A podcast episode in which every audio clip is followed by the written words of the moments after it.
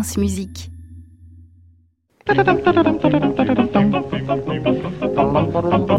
Et c'est l'heure de retrouver, comme chaque lundi, Aliette Delalleux et sa chasse au cliché. Bonjour Aliette. Bonjour Saskia. Votre chronique euh, ce matin s'attaque à une idée reçue sur la musique et les enfants.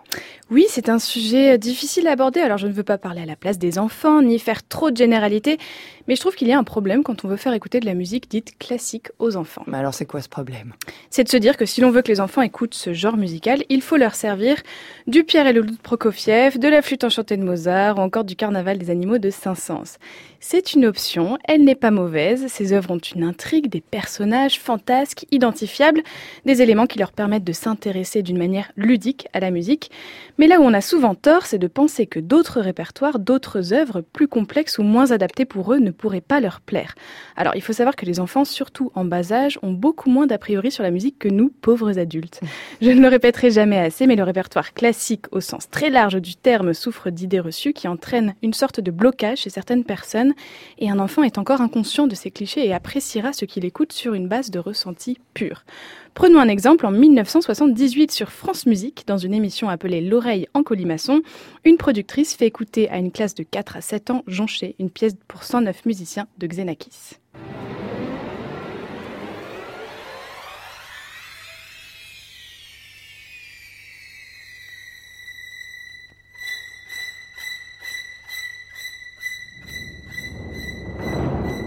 Les élèves ensuite donnent leur ressenti. On va écouter quelques réactions.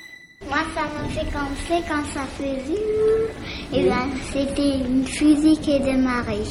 Quand c'était fort, c'était pas triste, mais quand c'était pas fort, c'était une musique comme celle que Xenakis compose ne ressemble pas à ce que l'on veut faire écouter aux enfants aujourd'hui, alors peut-être par peur ou par appréhension, et pourtant la musique contemporaine est une excellente porte d'entrée pour les plus jeunes.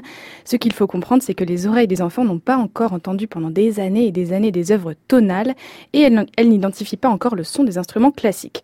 Donc proposer à ces oreilles encore un peu vierges des œuvres atonales, des sons qui frottent, une richesse sonore, des timbres, des nuances, des sons inconnus, c'est un bon moyen de développer les sens des enfants leur procurer des émotions et éveiller, agiter un peu leur imagination. La musique contemporaine remplit parfaitement ce rôle de découverte. Alors parfois, mettez de côté Pierre et le loup et faites l'expérience de changer un peu de registre. Pensez surtout à les faire réagir en mots, en dessin, en danse, vous serez peut-être surpris. Et comme on est des grands enfants à France Musique, je me suis dit qu'on pouvait quand même s'autoriser un petit extrait de Pierre et le oh, loup ce oui. matin.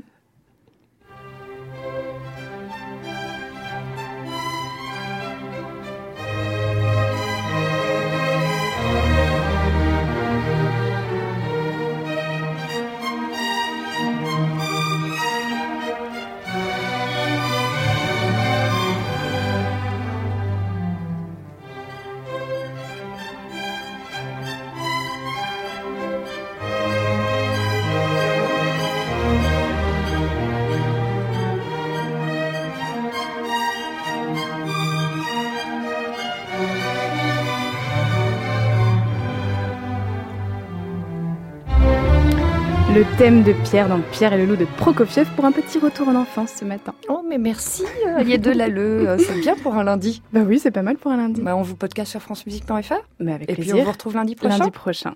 Euh, quand même, Léo Varinsky, un concert des métaboles pour les enfants, c'est prévu? C'est une bonne idée. Et puis, en écoutant Aliette, je me disais finalement, ça pourrait être une bonne idée pour les parents, offrir peut-être une intégrale de Xenakis à leurs enfants. Je Mais pense tout ça à fait. Une idée euh, très pertinente. Je pense qu'on va doper les ventes. Merci beaucoup à tous les deux. Et Merci, puis, on se retrouve dans un instant pour le journal.